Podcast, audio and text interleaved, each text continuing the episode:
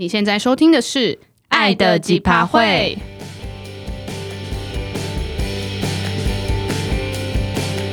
你现在还在甜蜜蜜的热恋期吗？还是你已经对另一半感到几趴都会了呢？我是 Tina，我是 Pin。那今天是第二十一集。今天这一集的内容呢，是跟一个 Podcast 的品牌合作，叫做 Who's Podcast。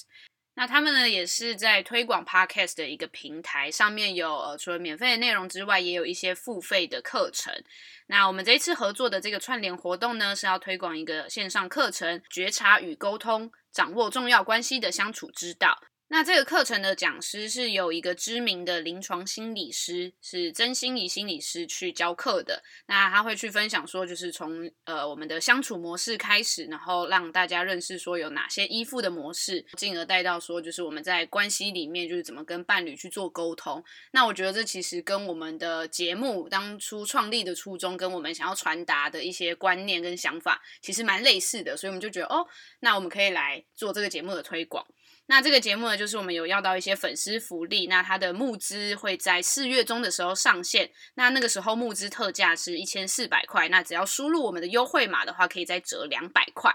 那我们的优惠码，我们专属折扣码是 Love Fire，就是 L O V E F I R E。那这个折扣码跟专属的链接都会放在资讯栏下方，那大家如果有兴趣的话，可以就是点进去看看，参考一下。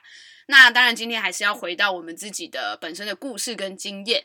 那我们今天主题呢，就是要来聊聊我们最印象深刻的一段重要关系。那就从 Tina 的故事开始吧。Tina 有什么故事？Tina 自己都不知道。你的重要关系可以来分享一下。你说我人生中最印象深刻的一段重要关系吗？没错，不就是你吗？咦，所以这局又要来聊我了吗？好，算了，不想聊了。别搞得好像我生命中最重要的只有你而已。没错，I'm the only one。好哀伤哦。所以你今天到底要聊什么？因为我们之前节目大多数都是在聊我们现在这段关系的相处方式，在经历这段感情关系之前，我们都是很不一样的人，然后甚至也不是现在的个性。所以在我跟 Pin 交往之前，影响我最深的关系其实是我的家庭。其实我觉得对很多人来讲，就是家庭关系，应该说原生家庭都会影响一个人，就是跟另一半相处的方式蛮多的。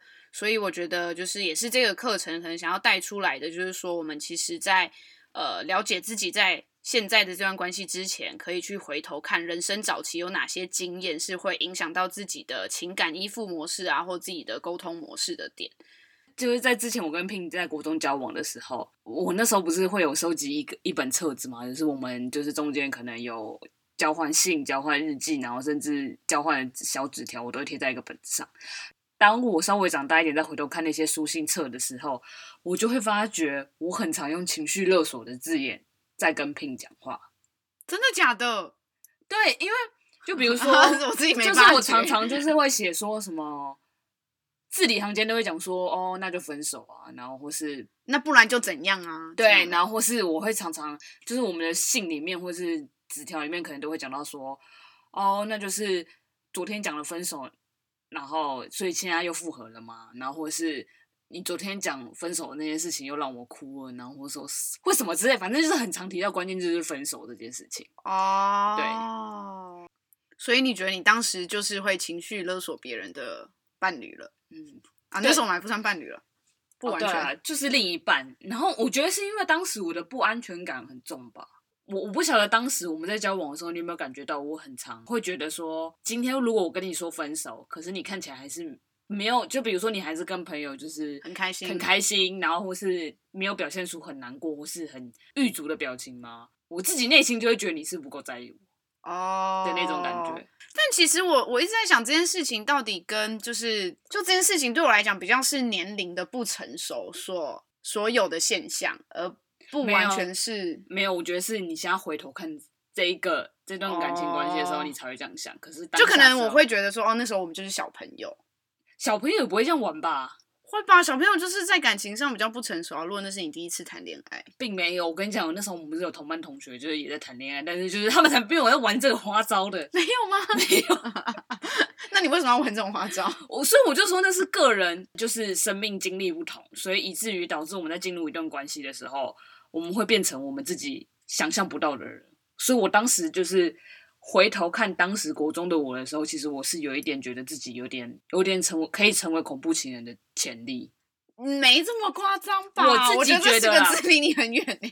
我自己觉得啦。OK OK，那那你就是虽然我不会什么伤害你或什么之类的，可是我觉得我是另一种，不是肢肢体的那种。我觉得就是情绪暴力的感觉。对对对，就是会冷暴力，而且我很擅长这种事情，就很像是冷战这种事情。好像是哎，你 看你还不承认，你刚突然觉得好像好像对，你也太容易被我说服了吧？你也不帮我讲好话，什么意思？那你觉得就是那家庭关系跟这件事有什么连结的地方吗？我觉得我后来自己自身觉察之后，我发觉我是一个很缺乏安全感的人，所以我想借由可能不管是伴侣，或者是朋友，或是家庭，就是家人的那种表现出的在意，然后来补足我就是心理上缺失的安全感这件事情。我自己是这样觉得了。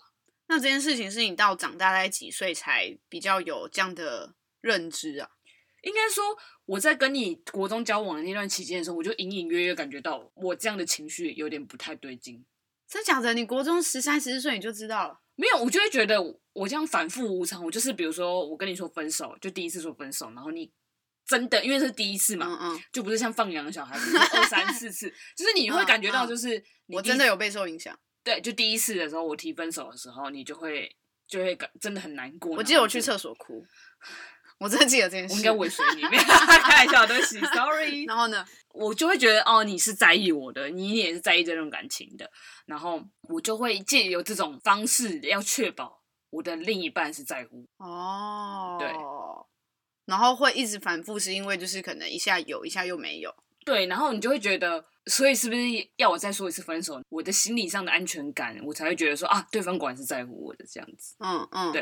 然后所以就那一阵子，有一阵子我们交往初期不是很频繁的，我就一直在跟你讲说，哦，就是一言不合就说那分手，一言不合就分手。对。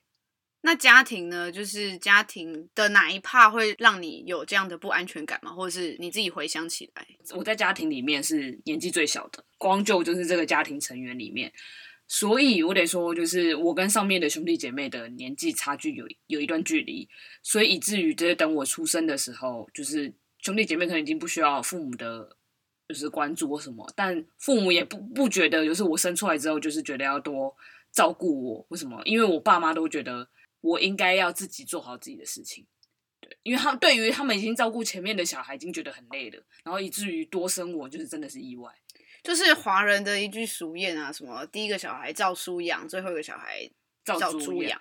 对，干，所以我要变猪是 靠呗，没有啦。但但就是，我觉得的确是很多父母都会有这样的心态，而且如果是最后一个是不小心出来的孩子的话，对，据我稍微长大一点之后，有有开始懂事之后，其实我问过我妈，就我跟她聊过这件事情，然后她有说，哦，她当时其实没有想要什么。嗯，对，对，对。那你听完当下有什么感受？当下？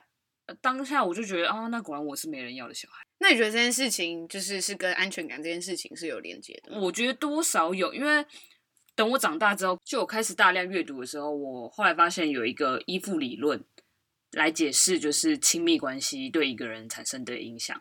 其实这个理论最早是用在就是。母亲跟婴儿之间的关系，嗯，然后后来慢慢的延伸成来解释更紧密的密切关系，比如说像爱情这件事情。那最常被讨论的依附形态有分成三种，第一种是安全型依附形态，然后第二个是焦虑型依附形态，第三种是逃避型依附形态。听起来有点学术，你可以多解释一下。哪里学术？我不知道，就是听起来就是有听没有懂。我得老实说，在第一次跟 Pin 交往的时候，我就觉得他是属于第一种的安全型依附形态的人，就是他会在一段关系里面就是很信赖对方，然后也可以很无条件的，就是把自己依附给对方，就是他很信赖对方，就是他愿意就是把所有事情都跟对方说分享。所以刚才说一开始，所以后来就是突然觉得我其实不是安全，没有没有没有，后来是发觉是。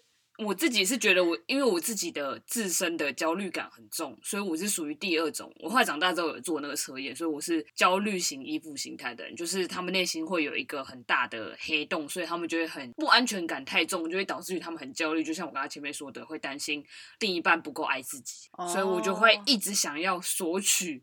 对方的关注或是对方的信赖吗？嗯，对，就是因为我自己缺乏这一块，嗯，所以我觉得反而很焦虑。就是我想要得到，更想要弥补这一块，所以就是想要从别人身上获得对某种东西的感觉。对。最后第三种是逃避型依附形态，就是他他跟焦虑型反而完全是两个极端。一个因为焦虑型是想要，就是他是很像索取者，可是逃避型的话就很像是一种，他完全就是逃避，他拒绝建立一段亲密关系，就是把自己的内心筑成一一道高墙。所以如果焦虑型跟逃避型的两个人在一起的话，会很可怕。就是一个想要，可是另一个给不起，因为他就一直想要逃避这段关系，听起来就很恐怖哎。对啊。所以逃避型的人就是你很难进去到他真的的内心嘛，因为他根本就是因为他很抗拒一段建立一段关系。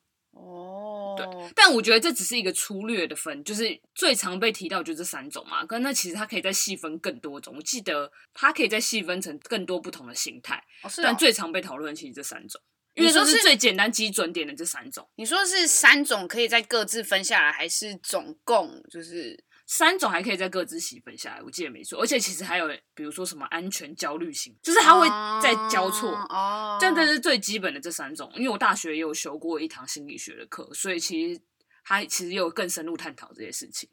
那好像是说，就是依附形态会受父母的教养方式，还有可能自己的个性啊，或者是遇到的这些经验影响。那 Tina 你怎么看？靠背，你跟刘宝杰有什么两样？你是 LBJ 哦。应该是说，在我成长过程中，我自己隐隐约约有察觉到，父母对我跟对我上面的兄弟姐妹就是有点不太一样。为什么？哪里不一样？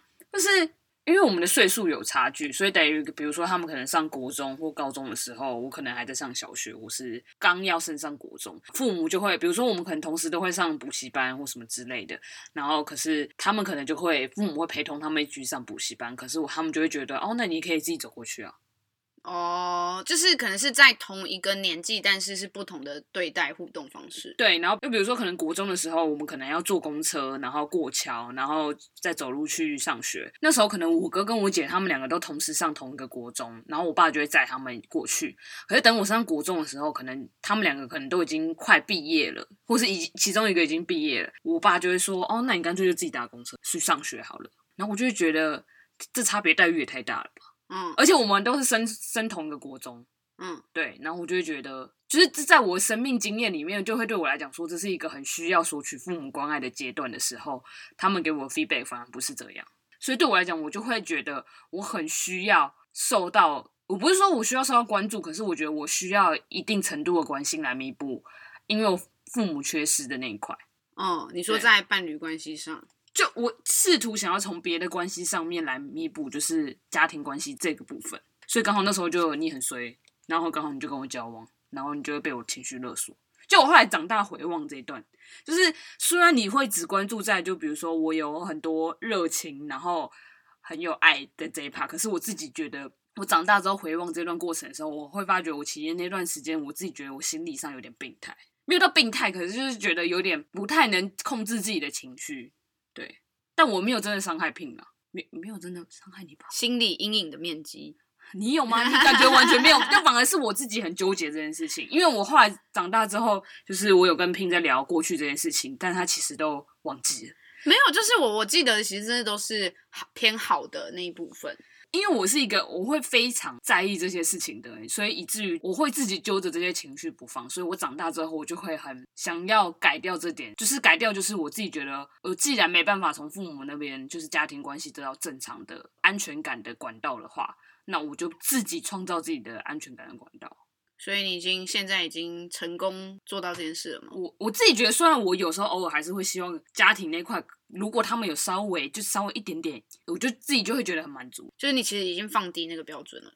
对，所以我就觉得，应该说，我从别的地方的管道，就是我创造我自己的安全感，我也不需要再从比如说 Pin 身上或是别人身上得到安全感。我觉得是因为自从跟 Pin 交往之后，因为他有给我足够的。关爱吗？或是足够的信赖，所以以至于我觉得我自己现在就比较偏向的就是安全型依附形态的人。然后，所以你觉得自己其实有因为经验的转变，有影响到依附形态的转变？对，因为其实依附型形态不是完全固定不变的。Oh. 就是可以借由，比如说，就像我刚刚说，你可能是借由朋友关系，有可能借由另一半，也有可能是各种，反正就是不管任何管道，就也有可能是家原生家庭，原本你是原生家庭的缺失，可是原生家庭后来又给你足够的安全依附的感觉的话，那其实这块是有办法让你从，比如说从逃避型，或者是从焦虑型，再转回到安全型依附形态。就是我觉得对我来讲，就是那种东西有被弥补，有它有回来的感觉的话，其实你整个人就是会变成不一样。就是你的人会变成从原本的焦虑变成安全型依附形态是有可能。那会有可能是安全型的人变成是另外两个吗？我觉得有可能这这都，因为我觉得这件事情是流动的，就是一旦你跟性性向一样，性别认同一样，对。可是我觉得从安全型到焦虑或逃避会比较少见，嗯，对。那你觉得就是自己在家庭关系中，除了你刚才说可能会降低标准，所以让自己心态上也比较可以接受之外，你觉得你自己会怎么从原本失落或失望的那个心情或那个状态中复原？你说当时吗？对，或现在，或一路走来，就我比较好奇的是，你会怎么去自己帮自己做一些情绪修复啊，或者是让自己的心比较安定安好？应该是说从，因为那时候后来跟就是国三的时候，可能跟 Ping 分手嘛，然后又经历就是师长的放弃，然后我自己也很摆烂，然后就是高中就考得乱七八糟。我升上高中的时候，我就开始，我不晓得为什么，我就开始回去要爬出我国中到底发生什么事情。我就有发觉我自己的形态，虽然我那时候还不懂什么是焦虑型形态，可是我自己有察觉到我自己就是一个很很没有安全感的人。就是我甚至就比如说父母那边我得不到，那我就会想要尽力的，就是跟兄弟姐妹，就是我的哥哥或我的姐姐，从他们那边得到。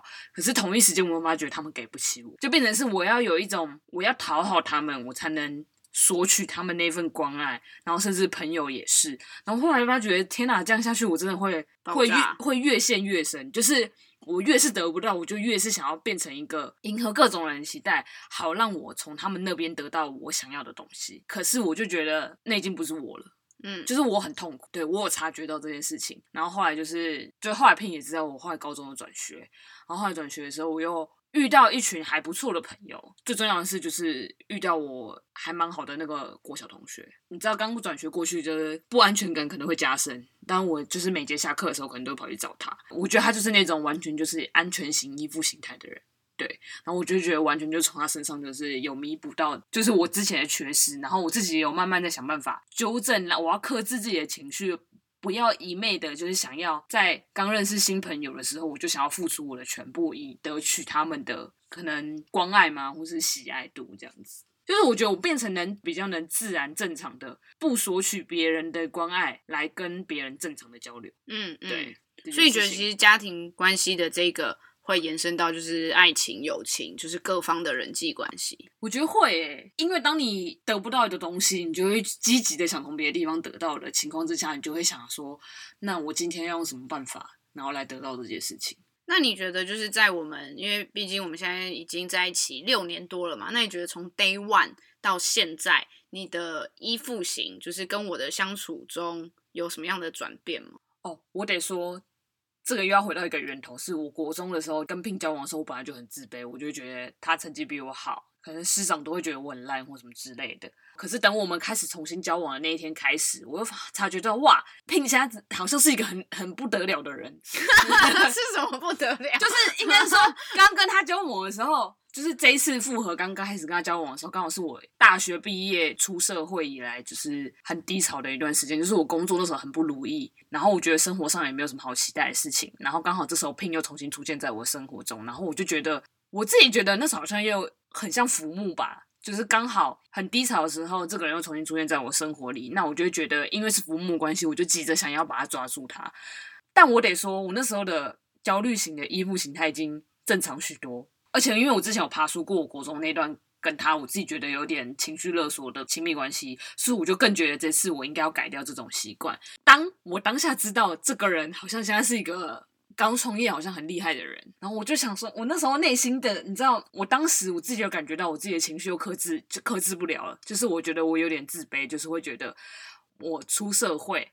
然后我现在在做一个我很不开心的工作，刚好又在我很惨烈，就是而且我那时候人生应该是很胖的时候吧，就是我整个人，就是我整个人低潮到一个不行，OK，就是整个状态是最糟的时候，然后重新遇到他，出现了，对，然后重新遇到他，然后重新跟他交往，然后我就想说，天哪，我的情绪要克制不住了，我我的焦虑感要上来了，我就觉得我配得上他吗？就是我可以吗？就是这一次。但是我很快就察觉到我自己有这个情绪，可能那时候我还没有跟他讲这件事情。我觉得有一些点，其实刚才我有点像是第一次第一次认知到。应该说这么 detail 的的心情描述，oh, 但我觉得在刚开始，我们这次刚开始交往的初期，我觉得 Pin 多少有察觉到我有一点不安。嗯，应该说以我的角度来讲，就是我觉得你是的确会没有安全感，跟就是像你说的不安。可是我没有那么感受到焦虑型依附，或者是你觉得有点像浮木出现的这些想法。哦，然后自卑，我其实也没有太感觉到诶，其实，因为我那时候就会觉得，以实际的收入面来看，oh. 你知道，就是创业就是穷的跟鬼一样，就是不会有收入。那他至少是一个，在我看来是一个稳定有收入的上班族。就是反而我会觉得啊，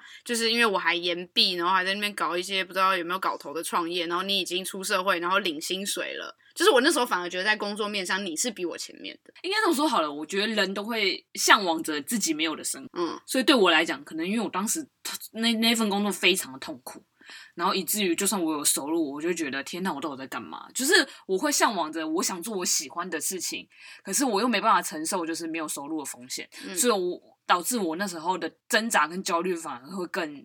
大爆发，然后我又看到 Pin，就是他虽然没有太多的收入，可是他在做他自己喜欢的事情。对我来讲，那是另外一种自卑感嘛。嗯、就对于我来讲，我没有办法那么有自信的，就是比如说我没有收入好，那我就可以去做他那种事情啊，我没办法弄。对，嗯嗯。所以后来就是，我觉得多少他自己有。刚开始交王舒淇，他自己有感觉到这件事情。我那时候的确是有点觉得，嗯，这个对象让我觉得有点棘手。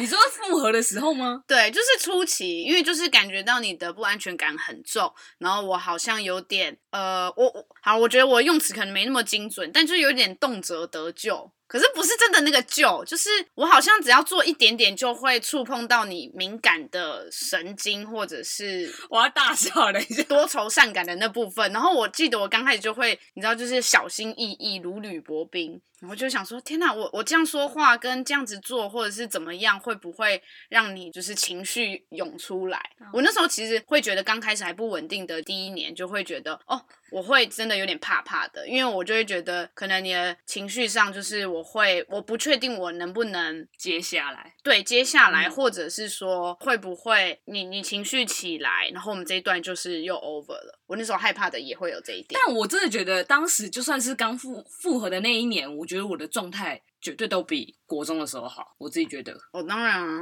你什么意思？不是啦，对我来说就真的也是。当然，你中间是有反思或者是做一些调整，嗯、但我觉得就是人长大了，我 assume 就是这十年你没有白活，就是本来就是会比之前好啊。就是我，啊、嗯，因为我多读了很多书。对，OK OK。刚刚 Pin 在讲就是。比较不稳定的第一年的时候，我突然想到一件我觉得很适合拿来举例的故事。你刚才在整个大笑，我想到你在笑屁啊！因为我刚才就想到一件我觉得很值得拿来举例的事情。啊、你说，因为 Pin 在创业的时候，他就会做过着就是跟我们那种一般上班族朝九晚五的生活非常不一样，所以他人有时候可能会突然失联。你看他瞎笑，他就想起这件事。然后呢，就是因为那时候就是会用 Line 就是联系嘛，他就突然说哦，他等一下要主持一个活动，然后可能等一下他就直接轻轻抛下来就说好，那等一下我要上台喽。接下来他可能大概五六个小时都不回。然后我就想说，至少活动上台可以就是五六个小时不回啦，而且还他还是那种就是未读未回哦。我就想说，他如果很忙，就算已读了，他没回也没差。可是他是未读未回，我想说，好，那你那个五六五到六个小时都在干嘛？而且有时候甚至是六七个小时哦都不回。然后我可能发讯息给他，然后他也是未读未回。我就想说，OK，现在是故意是怎样不回我吗？真的，你那时候会有觉得是故意的心情？我就想说，这个人在搞、啊。刚开始的时候，我就想说，哦、因为我。一开始真的对创业这件事不了解，OK，对，所以我就会就是门外汉，我就会想说，那你现在到底在干嘛？可是我我刚才觉得，我以为未读未回比已读不回好。对啊，未读未回就代表我真的很忙，我连点进去那个通知那个讯息的时间真的都没有。没有，就后来我发觉这两个都很糟。就是未读未回跟已读不回，我就觉得都很 fuck。那你觉得你是到什么时候比较就是认知到我这样的形态，或者是你自己的？应该是说，我后来开始慢慢的就是更了解他创业的生活形态。我觉得了大概就是知道他是真的很忙，他没办法回我。对我来讲，Pin 就是他很愿意让我了解他，就是他现在生活在做什么事情。所以我就会更了解说，哦，原来他是真的很忙，他没办法。及时的回我讯息，而且就这件事情，我们大概那时候初期有沟通了大概三四次吧。因为我那时候我又很擅长，我就是最喜欢用的，你知道，老招数，老招数 就是冷暴力，就是冷战这件事情，好像有哦，就是初期的那一年，我历历在目。怎样？就是我很，我就是对我来讲，因为我很不会。就是那种大吵大闹，说你现在到底在干嘛？就是你六七个小时，你是跟别人在厮混还是什么之类的？没有，就是等到就六七个小时他不回我，等到他开始回我第一句话的时候，明明我还没睡，我就死不回他，而且未读未回，或者是就是超冷淡，对之类的，你会明显感受啊，怎么了？他又怎么了？然后他就会他他自己就会觉得很，就是他不知道发生什么事情。对，我就一方想说啊。我做错了什么吗？我我怎么了吗？他生气了吗？我就自己很多那个小事上，然后就会很惊慌，说怎么办？怎么办？对，所以我真的觉得，就是我觉得很可怕的是，就是当你是一个焦虑型依附形态的人，你有时候可能会影响到你原本是安全型依附形态的另一半，哦，就是互相影响的程度，就是有时候可能会掩盖住。是哎，对，是。可是我觉得很幸运的是，我及时就是发觉这件事情，然后我也觉得这样对我们这段关系真的很不 OK。那你是怎么发现的？我后来就是在第一年，就是我们反复有就开始沟通嘛。虽然我很擅长冷暴力，可是我自己也察觉到这样是下去是不行的。应该说，在你还没开始让我真正进入你的创业生活那个初期创业生活的时候，我大概有跟你讲说，我真的不知道你在干嘛，就是为什么你可以六七个小时不回我？我记得有吧？我们那时候讨论过这件事情。那我说什么？然后你那时候就讲说你真的很，然后你就后来就说，那你要不要来我的办公室看一下？哦，对，我邀请你就对了，对对对，或者甚至可能在更之后，就是有时候我们有呃一些就是对外的公开活动，我也会问你，就是你要不要来看一下？对，对，就是可能会更知道我平常在主持，然后我要招呼客人，然后我要忙东忙西，然后一下可能流程出了什么状况，来宾怎么样？然后就哦，我跟你说，这又造成我另一个焦虑了，哦、就是解决了，就是我刚刚说那个讯息上的就是焦虑之后，我就真的觉得他很忙。我突然觉得跟我在一起还蛮不容易的，好多焦虑哦。没有，我觉得是我本身的性格焦虑的问题。然后我就发觉说，哦，Pin 真是非常一个不简单的人，就是这个焦虑就变成是自卑型的，真的假的？对。可是我那时候就有察觉到说，这是我本来性格问题，就是比起那种没有收到对方联系的那种，我觉得自卑型的，我就是有更快及时踩刹车，我就会觉得哦不行，就是就算我知道 Pin 很厉害，他他比我厉害很多，可是我真的觉得就是。这就要回过头来，就是检讨自己，就是为什么我不能像变成像他那样的人。就是我察觉到这件事情，那时候也有跟他讨论过，说就是因为国中就是已经发生过，师长觉得我烂，那我就我就烂，对 对对对。可是我就是长大之后回望这段关系的时候，我就觉得我不行，我当时其实应该要表现的更好，然后让打脸他们嘛。所以当我开始察觉到 Pin 就是他在过他自己想要的生活的时候，我就自己有意识到说这件事情应该要回归到我自己本身，就是我应该要去做我自己想做的事情。我觉得就是因为这个念头改变的时候。我觉得就会牵动到我的焦虑型人格，因为我察觉到这件事情，就是变成是说，因为我想做自己的事情，也想要成为，不能说要配得上 Pin，可是我想成为我自己理想中自己的样子，嗯的情况之下，我就会发觉，因为我想成为我理想中的那个样子，我要做很多很多的事情，因为我太多事情要做，就反而我不会那么 care 现在到底有没有回我。有吧？我有跟你说过吧？有，有，我觉得超好笑。但但我自己是乐见这件事情发生的。对，就是我会发觉说，哦，因为我自己想做的事情太多，所以有时候反而变成是他要回他，而且他那时候刚刚又结束他的那个创业生活，然后就反过来变成是我们两个人的状况对调。对对对，就反而是我常常有一段时间没办法回他，因为我在做我自己想做的事情。那我就想说啊，人类人类怎么不回我？我就觉得超好笑。我想说哦，可是我觉得 Pin 他不是那种会焦虑型的人格，嗯、因为他知道我在干嘛，嗯、而且他因为他就像他说，他也。乐见于你找到自己想做的事。对对对对，我记得那时候就是，我先补充一下，你你刚才说就是可能自卑那一 part，可能觉得我很厉害什么什么的，但我其实有感觉到你的不安全感跟自卑，所以。我那时候可能在我们沟通的时候，我也会多去，也不能说引导，但就是我会把话题再带到说，其实我觉得你的很多优点是我没有的，然后我觉得你那样很厉害。举例来说，看很多书，很细心，观察力入围等等等，然后那些是我很羡慕的特质，然后我就会让他觉得，其实就是真的我没有他想象中那么厉害，或者是说，就是我们厉害的地方不一样，但不代表就是你你需要自卑等等。哦，对，这是我觉得 Pin 还还蛮。会引导我，就是往这个方向思考。就是其实有时候，我觉得焦虑型人格会很 focus 在，就是因为你在跟人家比较的情况之下，你就会放大别人的优点，嗯，然后你会。放大自己的缺点，嗯，就你反而会忽略对方的缺点跟自己的优点。对。然后后来就是他有引导我去思考，其实我自己有比他好的地方，嗯，当然也有比他不好的地方。嗯嗯可是我觉得就是相较之下，我们两个就是互补嘛。对，我有的他没有，他有的我没有。对对，就是我觉得我很乐见，就是他也找到自己想做的事情，然后那时候就觉得他整个人就是整个呃怎么说？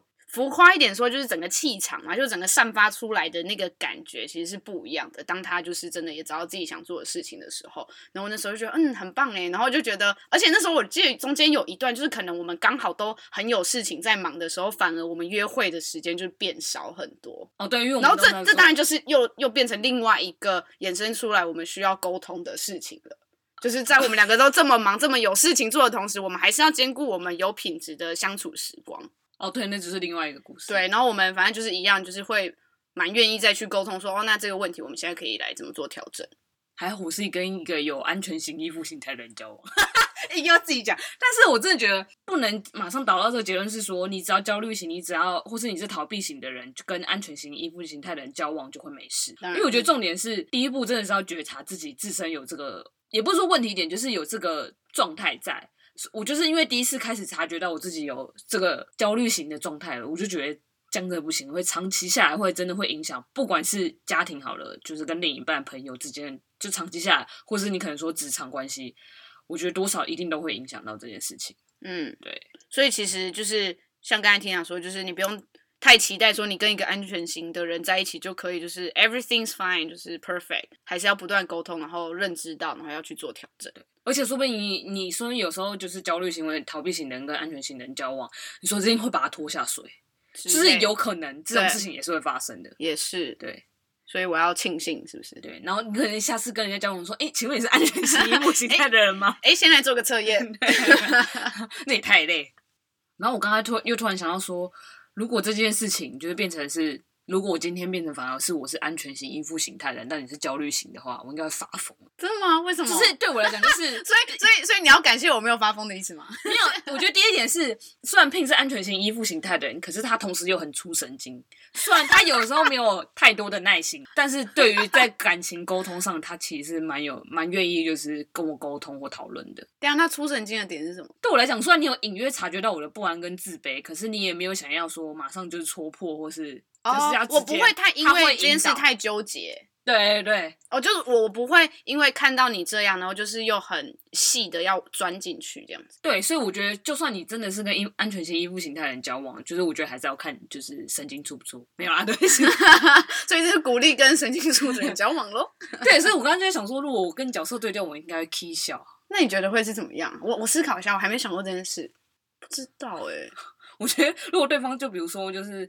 可能就是跟我冷暴力，就是讲说什么就什么都不回，然后他还，然后我就是很紧张，问他说，就是没有，我刚才很工作很忙啊，然后然后对方如果只是冷淡说，哦好，那我先睡了，晚安，然后就没有要跟我聊天的意思，我就想说啊，像是怎样？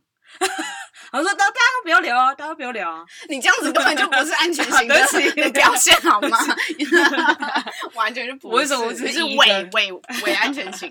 但是我觉得我现在就是不能说百分之一百安全型，可是我觉得我已经逐步朝那个地方迈进了。嗯嗯，对，我很欣慰看到你一路的成长。怎样？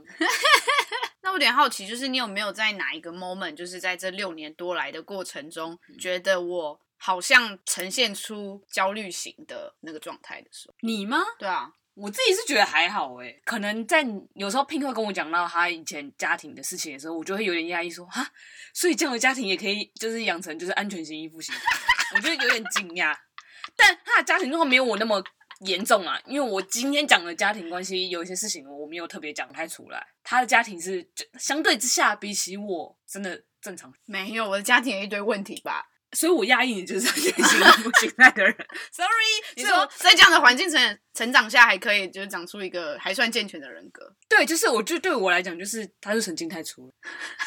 我感冒心里也有一些创伤，对只是我没有去察觉或者是爬出。没关系，我们互相修复了。好啦，我们要做结论了。这一集就是以 Tina 为主的，就是重要关系的故事分享。那我的家庭故事可能有机会再跟大家聊喽。那这一集呢，最后还是回到说，就是我们合作的这一个串联活动。那它是一个付费的 Podcast 节目。那有兴趣的话，可以在下方的资讯栏点连接进去看。那就是用我们的优惠码 Love Fire 可以再折两百块。对，那我们觉得其实爱的奇葩会一直想要传达，就是感情跟伴侣关系最重要就是要不断的沟通，然后去做调整，然后当然你也要自己察觉跟呃反思，才能去维系这段关系。那这个课程其实大部分也是在讲这件事，就是要怎么觉察自己跟伴侣上的依附模式，然后理解跟接纳情绪，那再跟伴侣要怎么去沟通跟互相理解这样子。好的，那最后如果喜欢我们的节目的话，拜托可以帮我们在 Apple Podcast 上五星评分留言。那我们会很认真的看每一则的留言。对，有什么问题啊或心得都可以留言在那里给我们。那也欢迎追踪我们的 Instagram 账号“爱的奇葩会”。那下方也有链接，可以点进去。那我们会跟大家在限动有很多的互动。那最后，爱的奇葩会，我们下次见喽，拜拜。